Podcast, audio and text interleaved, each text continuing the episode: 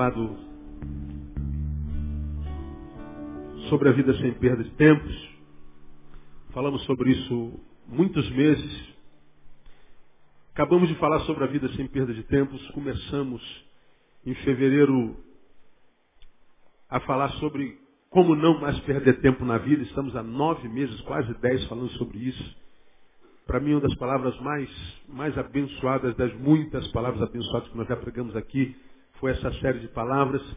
Descobrimos como é que a gente perde tempo na vida. Eu estou, eu estou totalmente realizado com o retorno do que essa palavra tem feito no Brasil e no mundo. É impressionante, impressionante o poder da palavra de Deus. E como a gente tem visto pessoas que perderam tanto tempo na vida, é, se restaurando, lutando para não perder mais tempo na vida, valorizando cada minuto, valorizando seu tempo, suas amizades, sua família, é algo, é algo tremendo. Essa é a glória de um pastor, ver vidas sendo restauradas. E nessa segunda etapa do resgatando o tempo perdido, a gente usou várias personagens da Bíblia para alimentar a nossa, nossa, nossa fé. Nós, no processo de reaproximação daquilo que, de, Jesus, aliás, é, a gente aprendeu que a gente perde tempo quando a gente se afasta do que é santo e a gente restaura o tempo quando a gente se reaproxima do que é santo. Aprendemos que se reaproximar do que é santo é urgente, não é fácil, é imprescindível. E começamos a mostrar algumas marcas dessa reaproximação. Como é que eu sei, pastor, que eu estou em processo de, de, de, de separação do mundo e de reaproximação do que é santo? Então as marcas são restauração da visão, a nossa visão de mundo começa a mudar, a nossa visão de Deus, a nossa visão de família. O primeiro lugar onde Deus toca é na visão. Claro, sem tirar o ouvido. A fé entra pelo ouvido. Então, se já está no ouvido, então o primeiro lugar onde vai frutificar é na visão. Nossa visão muda, não tem jeito. De tal forma que quem não nos conhece, quem não conhece o Evangelho, acredita que nós fizemos uma lavagem cerebral. Não é. A visão muda. Então, se a visão não mudou, você pode ter mudado de religião, mas a obra de santidade não foi iniciada em você. Então ele restaura a visão. Nós aprendemos que, segundo, quando a gente está se aproximando de Deus, a gente percebe que está tendo uma, uma maturação espiritual, uma evolução, um crescimento espiritual. Como é que eu sei que eu estou crescendo, não só na religiosidade, mas em santidade, em comunhão? Bom, nós vamos ver resgatado em nós o interesse pelo, pela, pelo alimento devocional. Vamos ser mais do que um frequentador de cultos, porque é o que é a maioria do povo de Deus, frequentador de cultos. Mas ah, Tendo terminado o culto, é, não conte com ele para mais nada, Deus não vê. Não há quarto na casa dele. O quarto que há na casa dele é só para dormir. Não é aquele quarto a respeito do qual Jesus fala. Tu, quando orares, entra no teu quarto. É em secreto que teu pai em secreto se abençoará. No quarto dele não existe passo para oração, para vida devocional, para individuação no relacionamento com Deus. Então, quando eu sei que eu estou me aproximando do que é santo, eu vou ser muito mais do que um frequentador de cultos, eu vou ser alguém que vai ter fome pelo alimento devocional. Aí, para falar sobre a vida devocional saudável, nós fomos a Lucas capítulo 10, onde nós estamos ah, já há algum tempo, e Lucas capítulo 10, 38 diz assim, quando iam de caminho, entrou Jesus numa aldeia, e certa mulher por nome Marta o recebeu em casa. Tinha esta uma irmã chamada Maria, a qual, sentando-se aos pés do Senhor, ouvia a sua palavra. Marta, porém, andava preocupada com muito serviço. E aproximando-se, disse, Senhor, não se te dá que minha irmã me tenha deixado servir sozinha? Dize-lhe, pois, que me ajude.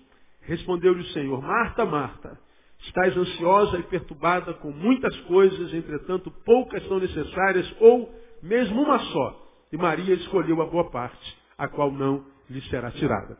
E nós começamos a fazer uma, uma comparação entre Marta, que foi para a cozinha, e Maria que sentou aos pés de Jesus. Nós aprendemos. Primeiro, Marta queria agradar a Jesus, Maria desejava aprender de Jesus.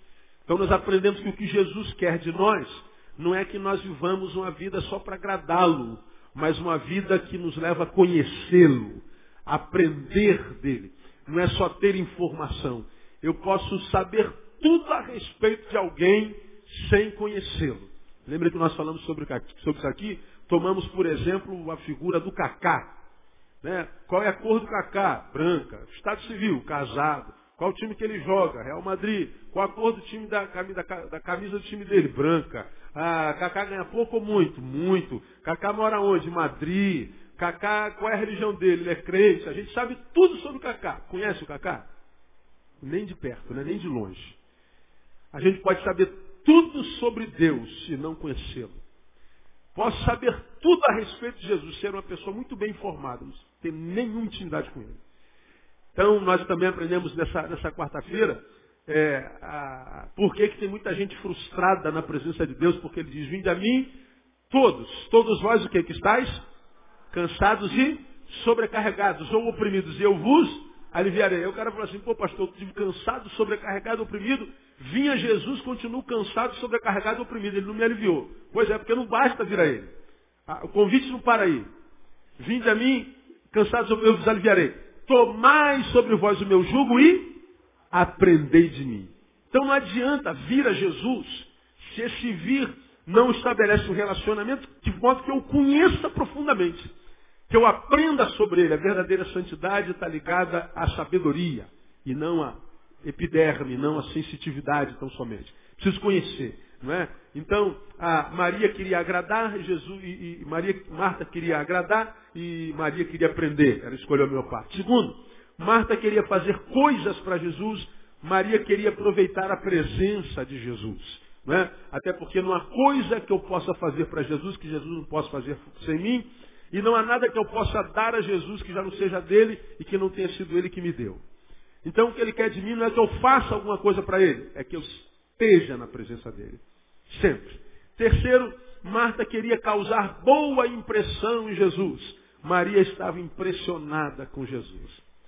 Bom, Maria queria causar boa impressão em Jesus, porque Jesus chegou, ela correu para a cozinha, eu vou mostrar para Jesus como é que eu cozinho bem, como é que eu faço o melhor quitute da região, ele vai ficar impressionado comigo. Aí ela veio, ó oh, Senhor, eu estou servindo, ó, servindo. E a minha irmã está aí relaxadamente, vagabundamente, sentada no teu pé. Manda ela vir me servir, me ajudar a servir. Não, Marta, você está preocupada com muita coisa. A tua irmã escolheu a melhor parte. Como não fazer nada? Não, não é não fazer nada. É estar. Porque fazendo, você não pode captar o que eu posso fazer na sua vida.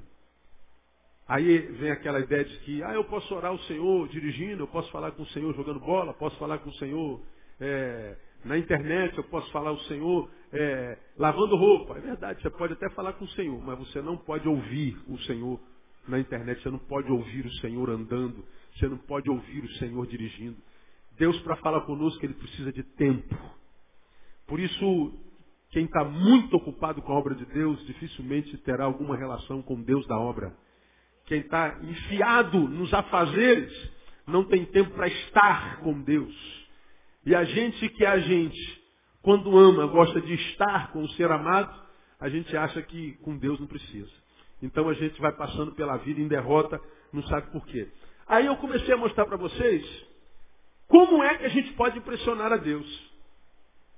E não é pelo fazer, porque não há nada que eu possa fazer para Deus que Deus já não saiba ou não tenha. Não há nada. Deus não se impressiona, como dizem os pastores da prosperidade que enriqueceram. Já falei para você que a teologia da prosperidade, ela nasceu no Brasil porque os pastores ficaram ricos e eles têm que justificar a sua riqueza. Como é que um pastor honesto pode enriquecer? Não tem como um pastor ficar rico sendo só pastor, não tem como. A não ser acreditando que o dinheiro da igreja seja dele. Mas não é. Não é? Agora, os pastores contemporâneos acreditaram nisso, enriqueceram. Eles dizem, foi a bênção de Deus. Não foi não, não tem, Deus não tem nada a ver com isso. Então essa teologia veio. Então, na teologia da prosperidade, você impressiona Deus com a quantidade da sua oferta. Como se a sua oferta fosse importante para Deus, como se Deus precisasse do seu dinheiro do meu. Não precisa. Você já aprendeu que quando a gente dá oferta, não é para impressionar Deus, é para provar para Deus onde é que está o nosso coração.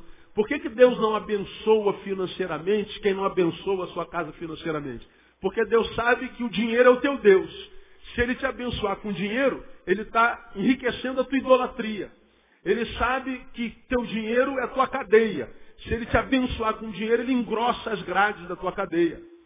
Então ele não pode te abençoar com aquilo que é tua fraqueza. Se o teu coração está naquilo, aquilo é um ídolo. Deus não pode exercitar isso em você. Vai continuar devendo e passando vergonha na, na, na sociedade. Não tem jeito. Agora, quando eu dou o dízimo, eu não estou dando porque Deus precisa.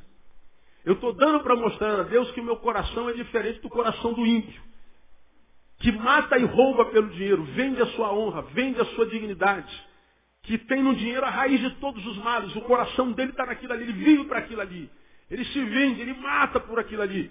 O, o, o meu, o teu, que é um coração alcançado, purificado, limpo pelo Espírito Santo, é um coração diferente do ímpio. E como é que a gente mostra isso? Mostrando como é que a gente lida com dinheiro. É diferente da forma como o ímpio lida com dinheiro. Quando Deus vê que eu não sou escravo do dinheiro, o dinheiro não é o meu Senhor, então ele me abençoa com dinheiro, porque ele não divide a sua glória com outro Senhor. Eu não divido a minha glória com outro. E outra, você que está prosperando e continua roubando, aguarde. Só espere. A história vai te mostrar se a Bíblia é verdadeira ou não. Vamos ver por quanto tempo prospera. Aguarde. O que conta é como termina, não é verdade? Então, a gente não impressiona Deus dando dinheiro. Aí nós mostramos na palavra como é que a gente impressiona a Deus. Bom, em Marta nós aprendemos que Mar, Maria, Maria impressionou a Deus com um senso de valores saudável. Né? Ela estava entre o fazer e estar. Ela preferiu estar. Ela estava entre o material e o espiritual. Buscou primeiro o reino de Deus. Ela estava entre agradar os homens e agradar a Deus. Ela escolheu agradar a Deus. Isso é senso de valor saudável. Quando eu mostro a Deus que o meu senso de valor é saudável, ou seja, eu escolho certo, eu decido certo, quando eu percebo, quando Deus percebe que a sabedoria que Ele me deu é uma sabedoria usada para qualificar a minha vida e a dos outros, com as atitudes e decisões que eu tomo na vida, então Deus vai ficar impressionado comigo, me abençoa e me enriquece de vida. De vida. Porque, como nós falamos naquela quarta-feira, o que, que você faz quando você dá alguma coisa a alguém que não valoriza o que você dá? Você deu com muito sacrifício e amor. Ele largou aquilo, abandonou. Amanhã ele volta a me dar de novo, porque você você pode até dar uma segunda vez. Tu dá. Mas aí ele vai desperdiça de novo. Ele vem a terceira vez, o que, que você faz? Não dou mais. Pô, eu te dou, você joga fora, cara. Eu te dou, você não valoriza. Eu te dou, você desperdiça. Você não valoriza o que eu te dou, então não tem mais, vai ficar sem. É exatamente o que acontece conosco. A gente pede a Deus para que abençoe a nossa vida. E Deus fala assim, o que você tem feito com a vida que eu estou te dando? Onde é que você tem queimado a sua vida? Onde é que você tem gasto a sua vida? Como é que você tem é, queimado os seus anos? Ah, pastor, eu estou por aí no caminho, né? Eu estou aí vivendo dissolutamente, eu estou vivendo uma vida que não vale a pena. Então como é que você quer que eu te dê mais vida? Como é que você quer que eu abençoe a sua vida se eu sei que vida para você não tem valor? Teus seus valores estão adoecidos vai continuar vivendo como você está vivendo. Então, como é que Deus se impressiona comigo? Senso de valores saudáveis. Quarta-feira passada, nós aprendemos como é que Deus se impressiona conosco no exemplo do filho pródigo. O que, que impressiona Deus? Coragem e ousadia. O filho do pródigo, o moleque que fez 18 anos, chegou perto do pai e falou assim, pai, já sei tudo, já tenho 18 anos, sou experiente. Me dá a parte que me cabe na herança que eu vou vazar. Não quero mais ter chefe, dar satisfação para ninguém. Esse negócio de ter alguém sobre nós é, é, é, coisa de careta. Eu vou vazar, eu quero ser dono de mim mesmo. E o pai falou o quê? Nada. É, quer ir? Então vai. Ele foi. Diz o texto que ele viveu a vida dissolutamente. Gastou tudo e junto com o dinheiro que foi, os amigos se foram, e os companheiros e o prazer se foi. Foi parar no chiqueiro, vivendo uma porcaria de vida, literalmente. Vivendo uma porcaria de vida, diz o texto, ele cai em si e diz assim, caramba, cara, que idiota que eu sou, meu. Nesse exato momento tem um monte de empregado do meu pai comendo picanha, rabada, mocotó. Está lá rotando, de tanto que comeu essa noite, eu estou aqui comendo lavagem. Que idiota que eu sou, meu. O que eu vou fazer? Eu vou me levantar, vou voltar para o meu pai e vou falar, pai, eu descobri o quanto eu sou idiota, o quanto com a minha idade eu não sei nada, eu pensei que sabia. E eu quero dizer que eu reconheço que eu sou um porcaria e eu não quero mais ser chamado seu filho. Me, me trata como um dos teus empregados. E o pai então, porque viu que o filho amadureceu, transformou a dor em escola, teve coragem de reconhecer o seu pecado, sua, sua idiotice, né? E o pai diz assim, ó, bota o anel de herdeiro no dedo dele, mata o melhor bezerro, porque o meu filho estava morto e reviveu, ele estava perdido e se achou. E deu um maior banquete naquela casa. Aí o irmão mais velho, em vez de se alegrar, faz o quê? Se entristece. Pô, esse teu filho envergonhou teu nome, esse teu filho fez o que fez, o seu honra ele dessa forma. Pô, eu nunca fiz essa asneira que ele fez, o senhor nunca matou nenhuma galinha para mim. E para ele o senhor matou o melhor bezerro. Se a gente analisar logicamente, o filho mais velho tem razão. Como Deus é ilógico, nós aprendemos isso. Se ele fosse lógico, ele não escolheria você nem a mim. Por isso ele é ilógico. Aí Deus diz assim, sabe por que eu estou honrando esse moleque? Porque ele tem coragem e é usado. Ele teve coragem para fazer a besteira, e a besteira que ele fez se afastando da família e do pai. Não foi produto de maldade, foi produto de imaturidade. Mas provou que era ousado e corajoso quando estava vivendo uma porcaria de vida para cair em si e não ficou culpando a vida e o mundo, nem o pai, nem a mãe, nem o irmão, nem ninguém. Fui eu. Eu é que fui burro.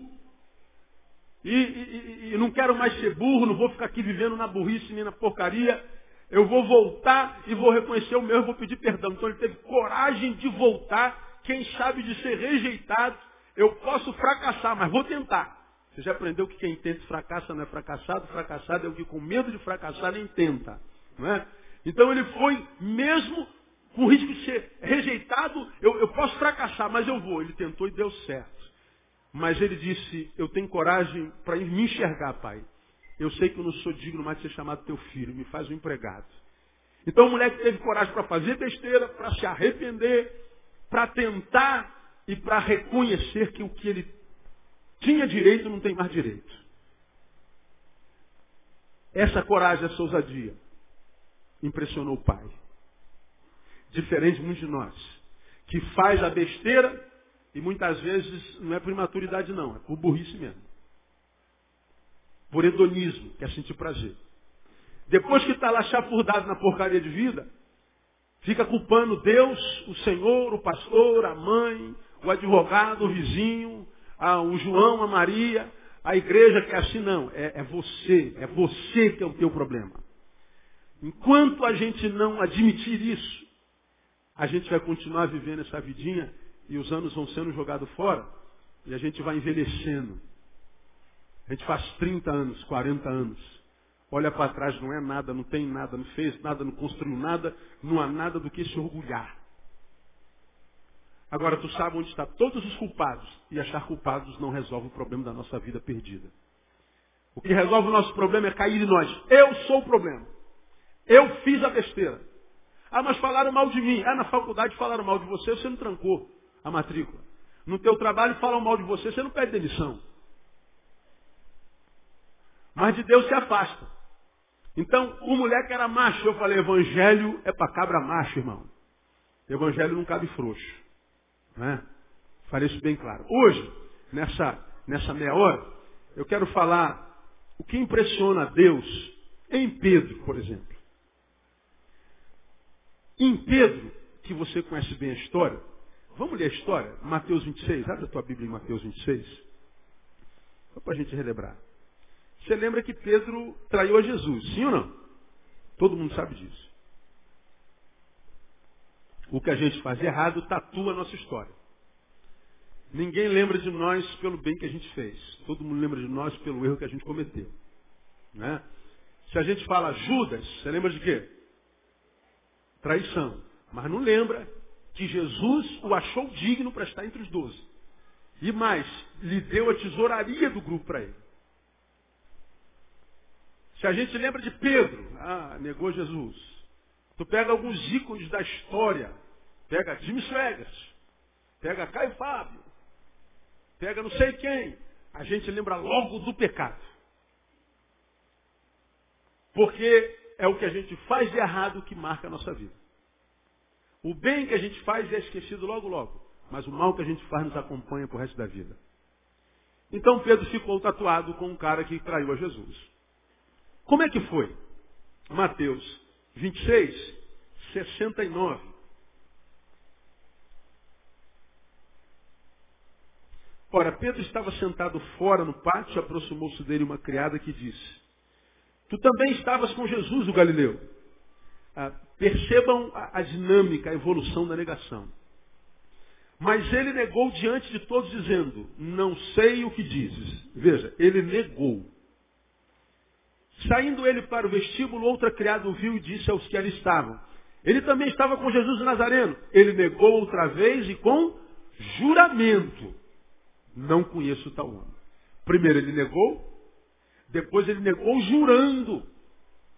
Daí a pouco aproximou-se os que ali estavam e disseram a Pedro, certamente tu também és um deles, pois a tua fala te denuncia. Então começou ele o quê? A praguejar e a jurar, dizendo, não conheço esse homem. Negou, negou com juramento, negou com praga e juramento, não conheço tal homem. E o pior, Jesus tinha dito, olha, tu está dizendo que está disposto a ser preso comigo e morrer por mim? Pois é, essa é a visão que você tem de você. Essa santidade toda, meu filho, só está no teu discurso. Você se conhece por fora, eu te conheço por dentro. Vou te dizer uma coisa. Você não só não vai suportar ser preso, muito menos morto, mas eu vou te dizer, antes do galo cantar nessa madrugada, você me terá negado, e ó, nem uma vez só não, três. Agora tu imagina a cena. Eu estou tão cheio de mim que eu acredito amá-lo tanto ao ponto de morrer por você. Mas vem você e me desconstrói para mim. Porque eu estou cheio de mim e acredito que eu sou aquilo tudo, tão santo, ao ponto de morrer por ti. Vem você e diz assim, pô, que, pô cara, você é um conversa fiada, rapaz, você é um blá blá blá. Você não só vai me negar, como vai me negar três vezes. Agora, põe esse lugar de Pedro. Acredito nele ou acredito em mim? Acredito no meu taco ou acredito nesse camarada aí? Acredito na minha capacidade ou acredito no que ele está dizendo? Porque o que Jesus disse a respeito de Pedro ia contra toda a lógica de Pedro. Deus não é lógico. Pois bem, Jesus é preso. Você estava com ele. Não conheço esse camarada, você está enganado. Não, você estava assim. Eu juro que não estava, droga. Estava assim, droga, porcaria, desgraça. Já falei que não estava, já não jurei, desgraça. Quando ele acabou de dizer a terceira vez, Cocoricó.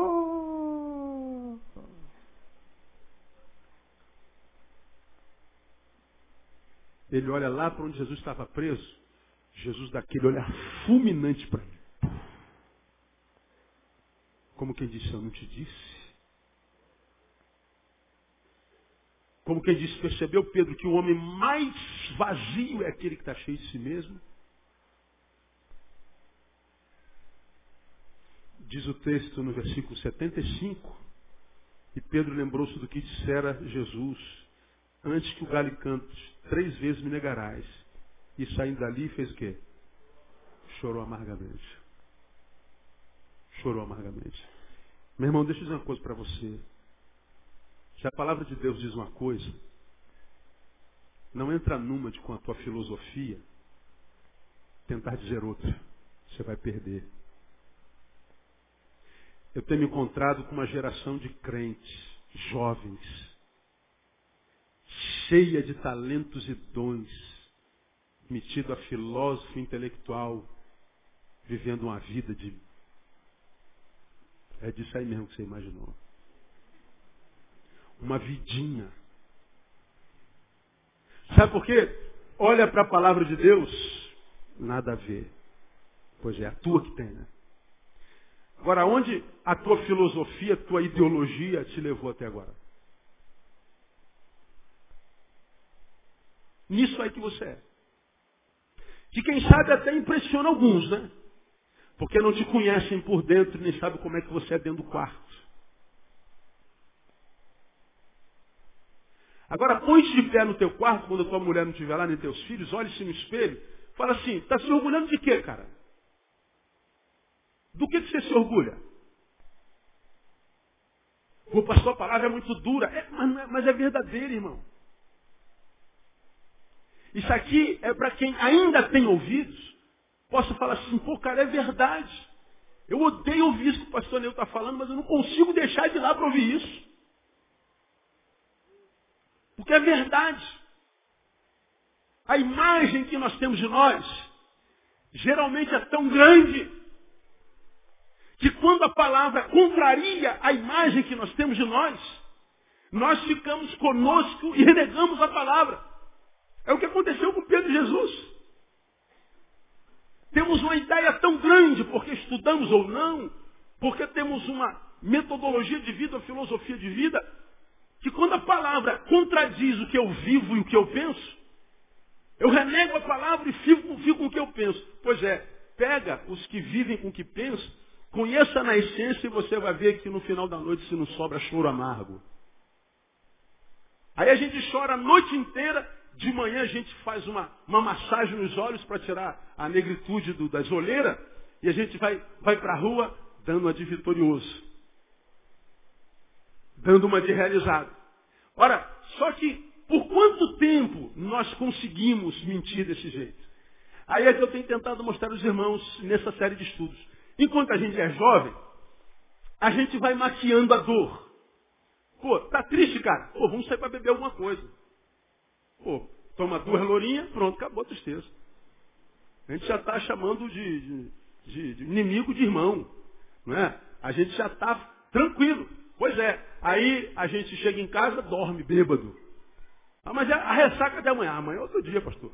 Aí a gente vai, ah, tá ruim, vamos para rave. Ah, tá ruim, vamos arrumar as minas aí, né?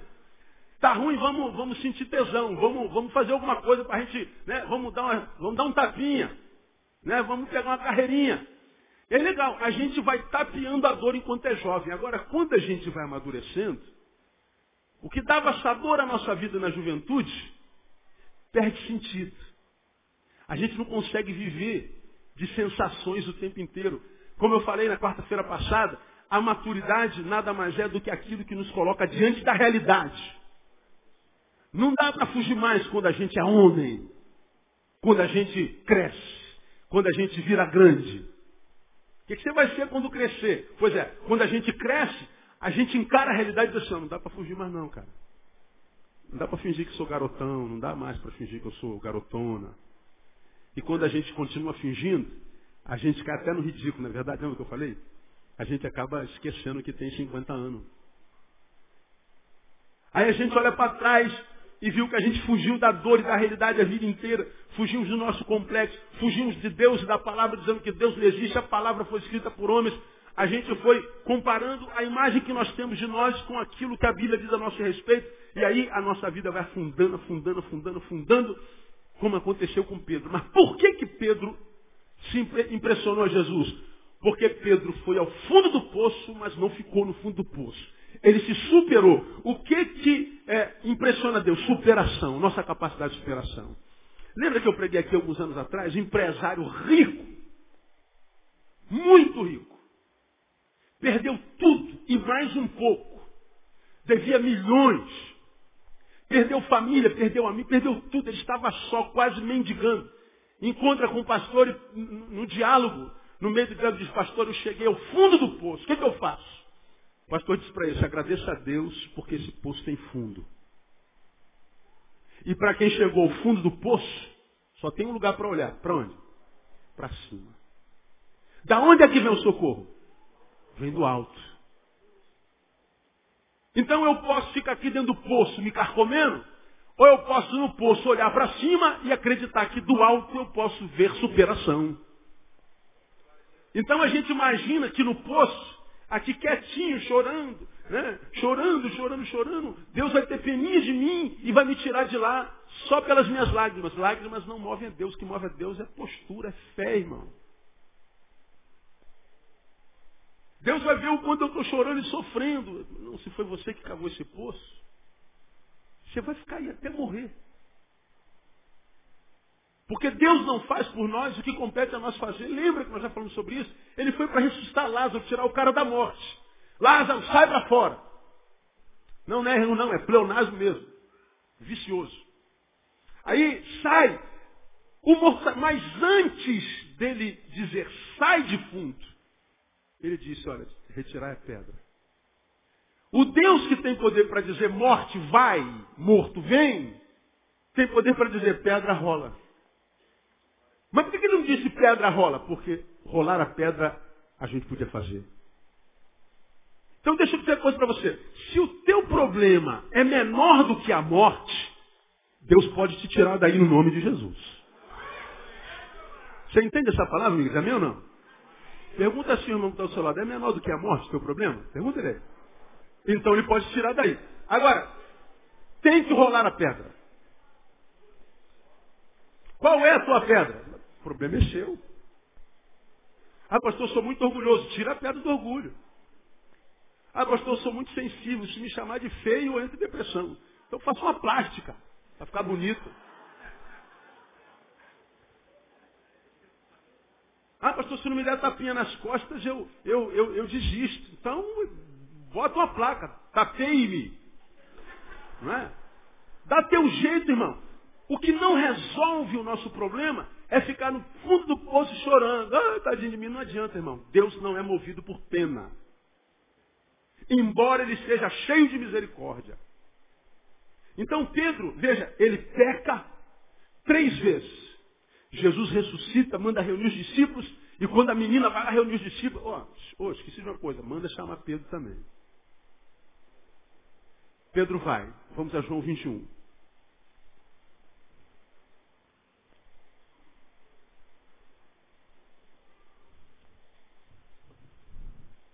Eles se encontram no mar de Tiberíades.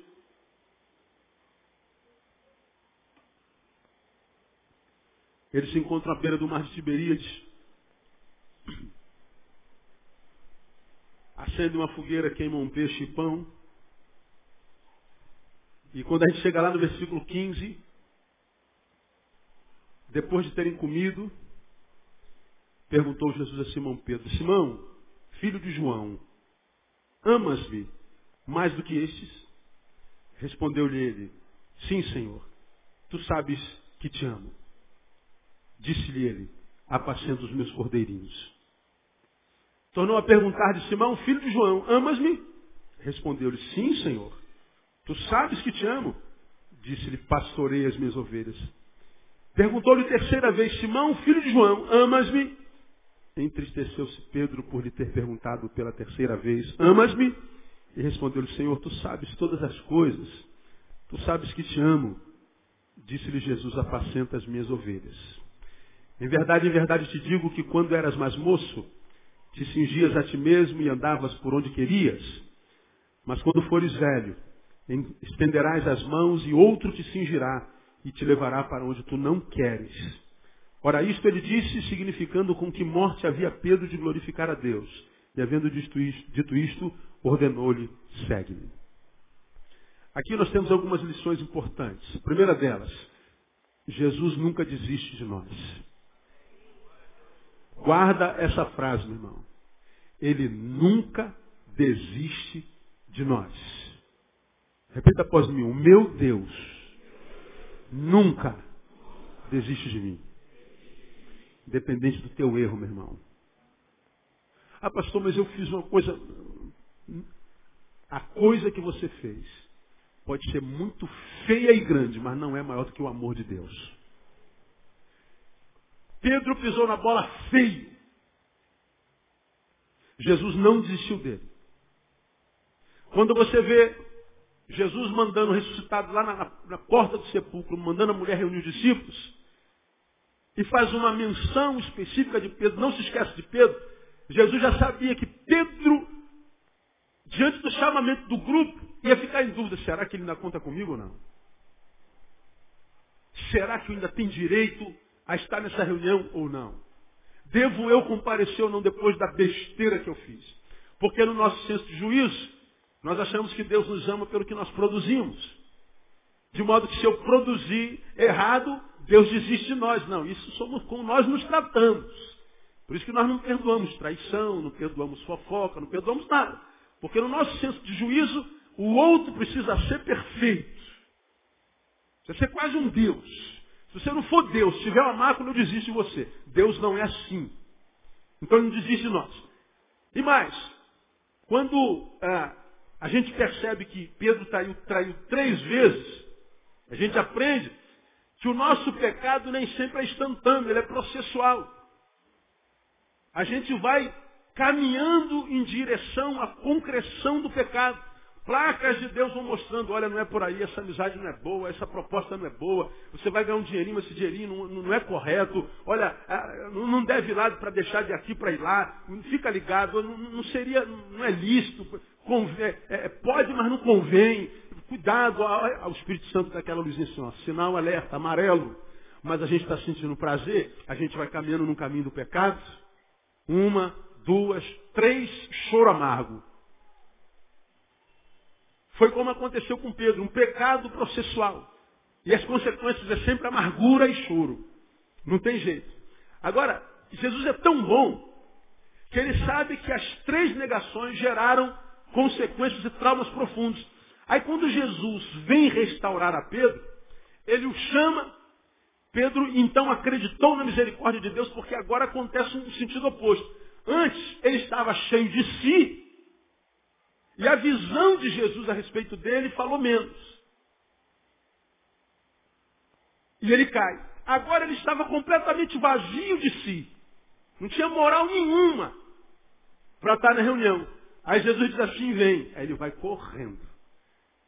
É, a minha visão é uma, de Jesus é outra, de novo. Só que nós estamos em, em, em situação oposta. Antes eu estava muito bem, eu achava que Jesus, ah, Jesus, você está equivocado, bobo. Agora eu estou vazio. E Jesus diz, ainda conto contigo agora, ele acredita. Veja como é que a humilhação faz a gente andar correto. E como a soberba nos conduz à queda. Ele foi acreditando em Jesus, superando a culpa, superando a opinião dos outros que estavam diante dele, superando a fofoca, a rejeição. Ele foi superando a si mesmo, se humilhando, esteve diante de Jesus. Agora tu imagina a cena, irmão. Você já está ali se achando indigno, Jesus fala assim, Pedro, chega aqui, eu quero falar contigo sozinho. Pô. Se eu que sou pastor chamo um ovelha, vem cá, irmão, quero falar com você aqui, você já treme. Agora, tu imagina, tendo feito a besteira que fez, Jesus fala assim, ó oh, gente, dá licença que eu quero conversar aqui com Pedro sozinho. Você está louco, acho que eu vazava, não, estou fora desse negócio, não é? Mas ele foi humilhantemente acreditando na misericórdia e Jesus simplesmente trabalha na psique de Pedro. Eu não conheço esse homem. Foi o que ele disse para as pessoas. Pois bem, Pedro, eu ouvi o que você disse para eles a meu respeito. Agora eu quero que você olhe nos meus olhos e me diga. O que, é que você sente por mim? Você me ama? Agora tu imagina recebendo essa pergunta de uma pessoa que ouve o que a tua boca diz, mas lê a intenção do teu coração. Como é que eu posso mentir para um homem desse? Como é que eu posso mentir para um homem que antes de eu abrir a boca ele já sabe o que, que eu vou falar? É, irmão. Não é sinistro se relacionar com Jesus? Aí, Pedro, tu me amas. Eu não quero saber o que, você disse lá para aquela mulher. Olha aqui no meu olho, você me ama, Senhor? Eu te amo. Agora, olha que coisa impressionante nós temos aqui. Quando Jesus diz assim, Pedro, tu me amas, ele usa a palavra no grego agapau, que vem de ágape. O amor ágape tem o ágape, o filéu e o estorguê. O ágape é o de Deus por nós, é o transcendente, que nos ama de qualquer jeito, faça o que você quiser, eu amo.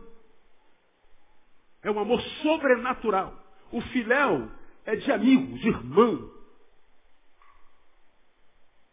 Tem o eros, que é o, é o, é o que passa pelas sensações. Aí vem, Jesus fala assim, Pedro, tu me agapau, Aí Pedro responde assim, Senhor, tu sabes que eu te filéu.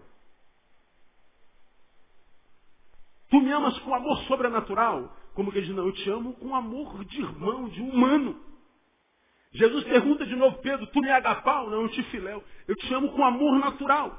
Jesus está querendo saber se Pedro sabia discernir agora o sentimento que nutria por ele. Porque Jesus sabe que eu não tenho como amar com amor ágape. O meu amor, ele é condicional. Eu amo, mas me decepciono. Deus não se decepciona conosco, porque ele sabe nosso, conosco, porque ele sabe nossos passos. Aí na terceira vez, Pedro, tu me filéu. Aí Pedro se entristece. Porque Jesus reduziu de agapau para filéu. Como quem diz, Pedro, se tu sabe do teu amor, eu também sei do teu amor. E o teu amor por mim é menor do que o meu amor por ti. Mas a despeito disso, Jesus sabia que Pedro amava ao ponto de, nas três vezes, que ele perguntou, ele disse, pastoreia as minhas ovelhas. Eu não só quero você entre as minhas ovelhas, como quero você na frente das minhas ovelhas. Ora, tirar o pecador que merecia estar lá atrás e colocar na frente, lembra a figura de quem? Hã? Quem ele tirou de trás das malhadas? Davi. Tirou lá de trás, colocou aqui na frente. Ele está dizendo assim, Pedro, você agora é o homem segundo o meu coração. Porque o homem segundo o meu coração, já diria Davi, não é perfeito. Faz besteira que só. Diz que Davi não fez só lambança. Lembra que eu preguei aqui? Você deixaria se Davi vivesse hoje, fosse fazer uma visita, deixaria sua mulher com ele, conversando na sala, sozinho? Não deixaria, né, irmão? Mas é um segundo coração de Deus. Deus está falando assim, ó. Os teus defeitos não são maiores do que a minha capacidade de restaurar você. Eu só quero que você faça a sua parte, se supere. Teu pecado tem uma vantagem, mostra o quanto você é lixo e nos virmos enquanto lixo, olha, lixo é um elogio, se você está escandalizado, porque Isaías diz que ele reputa as nações como sendo menos do que nada. O lixo é. Pelo menos. Ele reputa as nações como sendo menos do que nada. Quando o pecado me abate, eu supero o pecado, uma vantagem que pecado tem, me revela a mim, me mostra quem eu sou, nada. Jesus está dizendo assim, eu amo esse nada que você é, e se você acreditar que sendo nada na minha mão você pode ser uma bênção, eu vou te colocar lá por cabeça no nome de Jesus. É isso.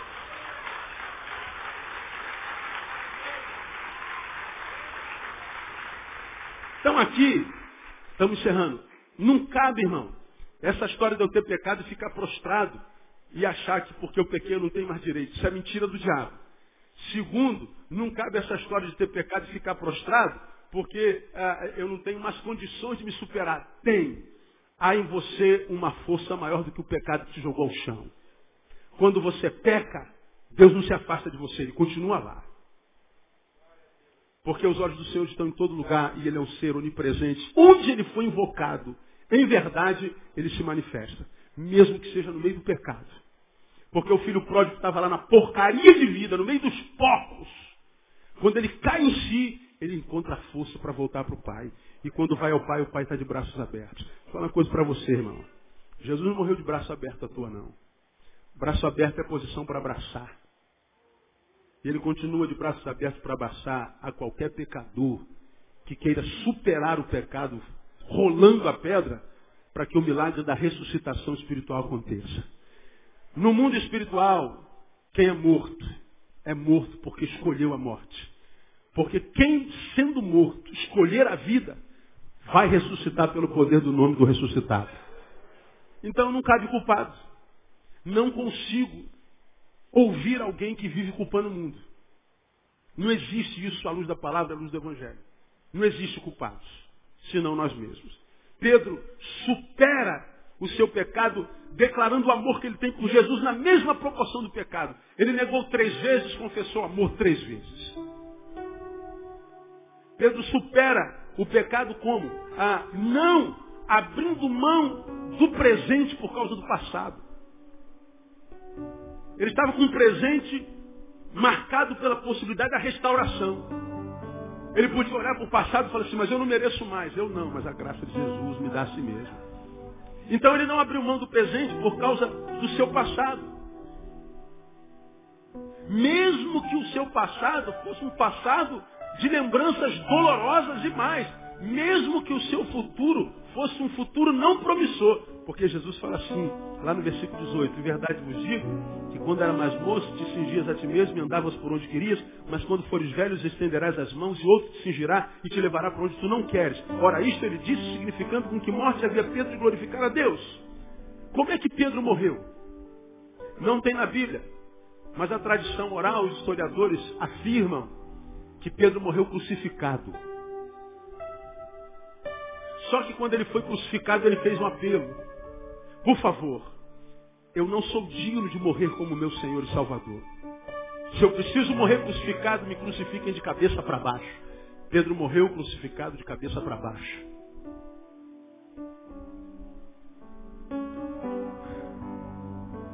Antes da intervenção, ele disse que estava pronto para morrer e negou. Depois da intervenção de Jesus em amor, ele morreu e disse que não era digno de morrer como morreu o seu Senhor, morreu de cabeça para baixo. Porque a fé que Jesus gera no coração não nos prepara só para passar pela dor, não, irmão. Nos capacita até para morrer. A fé nos capacita para viver com dignidade e morrer com honra. Agora a maioria de nós hoje nem com dignidade vive. Tem dignidade para nada. Se vende por um prato de lentilha para o mundo seres humanos que mantêm amizades com gente que não vale nada. Mesmo sabendo que não vale nada, mantém relacionamento dizendo eu não me amo. E eu não me amo de tal forma que eu me relaciono com gente desse tipo.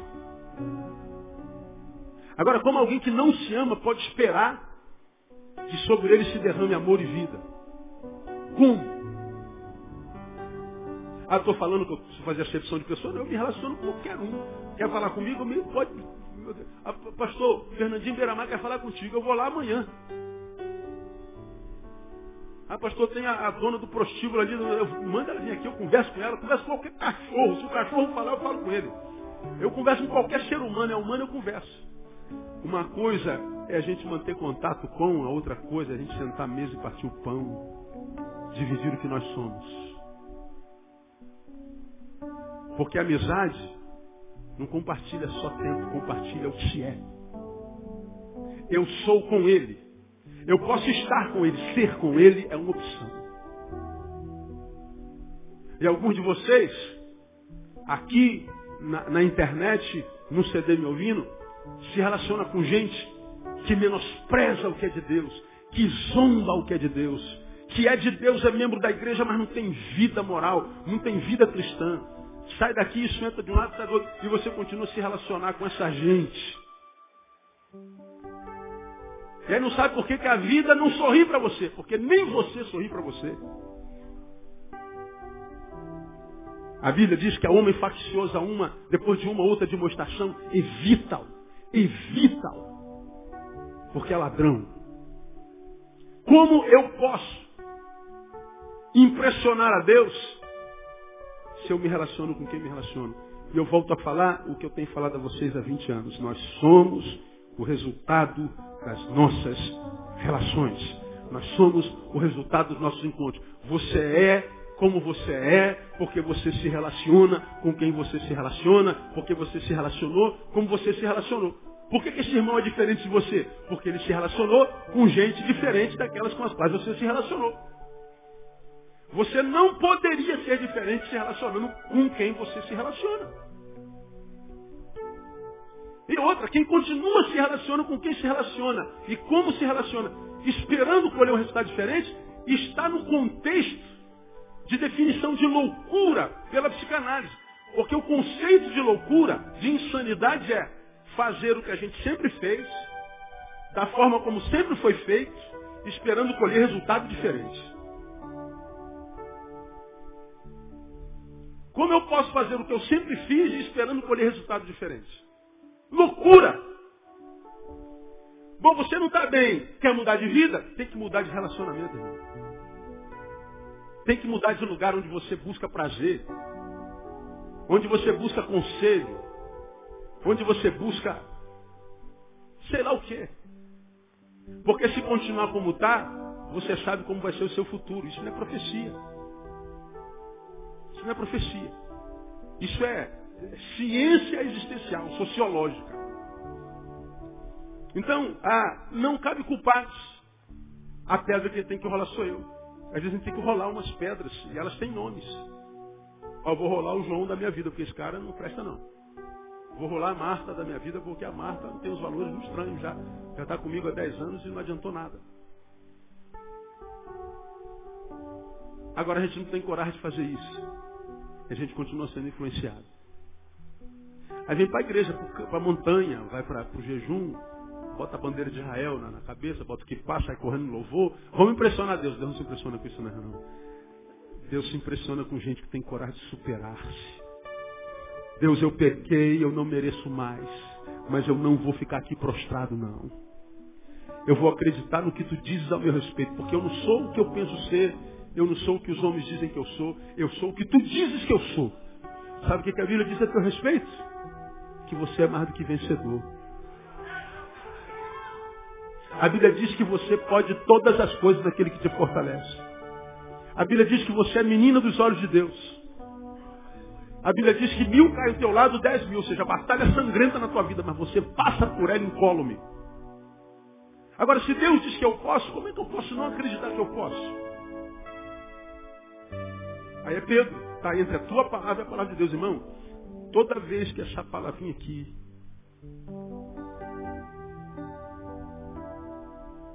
contrariar o que você vive, fica com isso aqui. Você não vai se arrepender.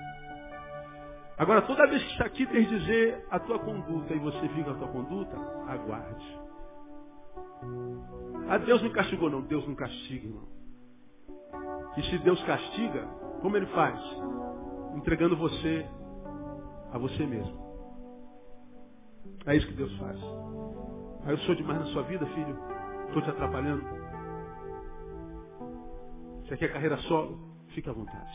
Você é verdadeiramente livre. Livre até para se afastar de mim. E ele nos entrega a nós, que é a mão pior para Estado, que é na nossa própria mão. Se a sua palavra diz que eu tenho que me negar a mim mesmo. A Deus me castigou, não. Deus é amor, irmão. Deus é amor. A minha oração é que Deus te dê essa capacidade de superação. Porque você aprendeu que, mesmo que você tenha pecado feio, Deus vai curar você lindamente. E Ele pode te botar no lugar de honra ainda. Mas isso não acontece como mágica. Tem que rolar algumas pedras. Quais são as tuas pedras, irmãos? Que, que você tem que rolar dessa vida aí? Eu disse para alguém no gabinete, vem me contar algumas histórias de amigos e amigas da igreja. Rola da tua vida.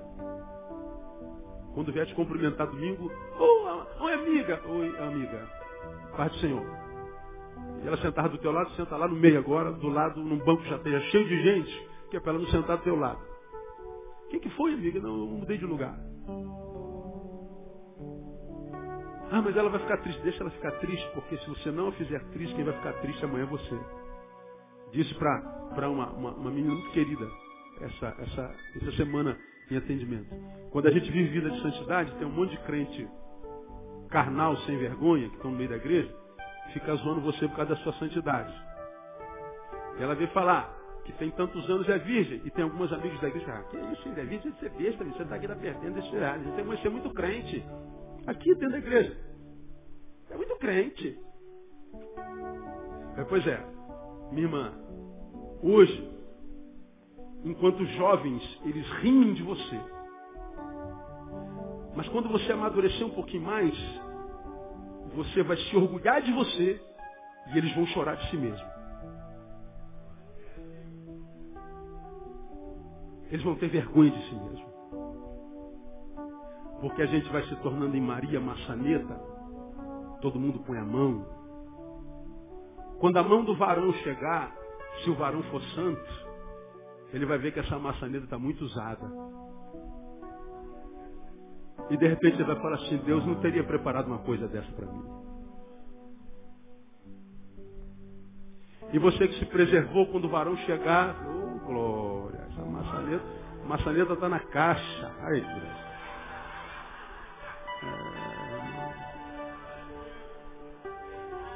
Hoje, riem de você, amanhã choram de si mesmos. Vão chorar de si mesmos. Aí querem que a gente tenha pena. Oh Deus. Todo hoje é filho do ontem. Todo hoje é filho do ontem. O que eu vivo hoje, vivo porque plantei ontem, alguns dias.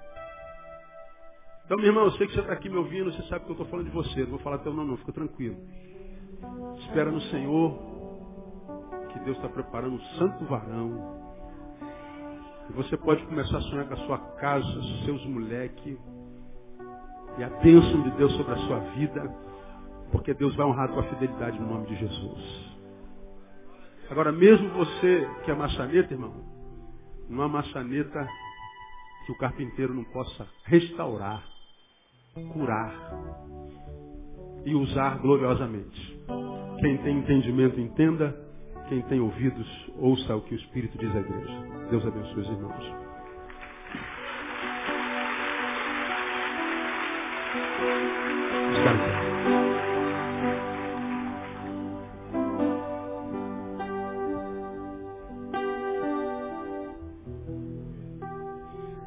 Pai, tudo que te peço nessa noite, terminando esta reunião, é que aqueles que ainda têm ouvidos não percam o que tu ministraste no nosso coração nessa noite. Que essa palavra, Deus, desça no mais profundo do nosso ser e encontre uma terra fértil. E que o inimigo não tire essa semente de nós. Dá ao teu filho, à tua filha, essa capacidade de superação encontrada em Pedro. Porque por maior que seja o meu pecado, onde abundar o pecado, superabunda a tua graça. Tu não desistes de nós por causa do nosso erro, mas Ó Deus, não permita que nós permaneçamos no erro. Ajuda-nos a rolar as pedras que precisam ser roladas. Ajuda-nos a acreditar no teu diagnóstico a nosso respeito. Não permita que nós fiquemos com o nosso diagnóstico a nosso respeito, em detrimento do teu diagnóstico a nosso respeito. Nós queremos acreditar em ti sempre. Dá-nos essa alegria, Deus, essa bênção. Despeça-nos na tua paz e conduze-nos, cada um de nós, ao nosso lar guardado e que o inimigo não tem autoridade nem poder para tocar em qualquer um de nós. Que todos os que daqui saírem em casa cheguem, sãos e salvos. Porque assim eu profetizo que será e declaro que já é, no nome de Jesus o nosso Senhor. Amém. Deus abençoe você. Vai em paz até domingo, domingo de manhã e à noite eu estou aqui. Não saia sem dar um abraço no teu irmão.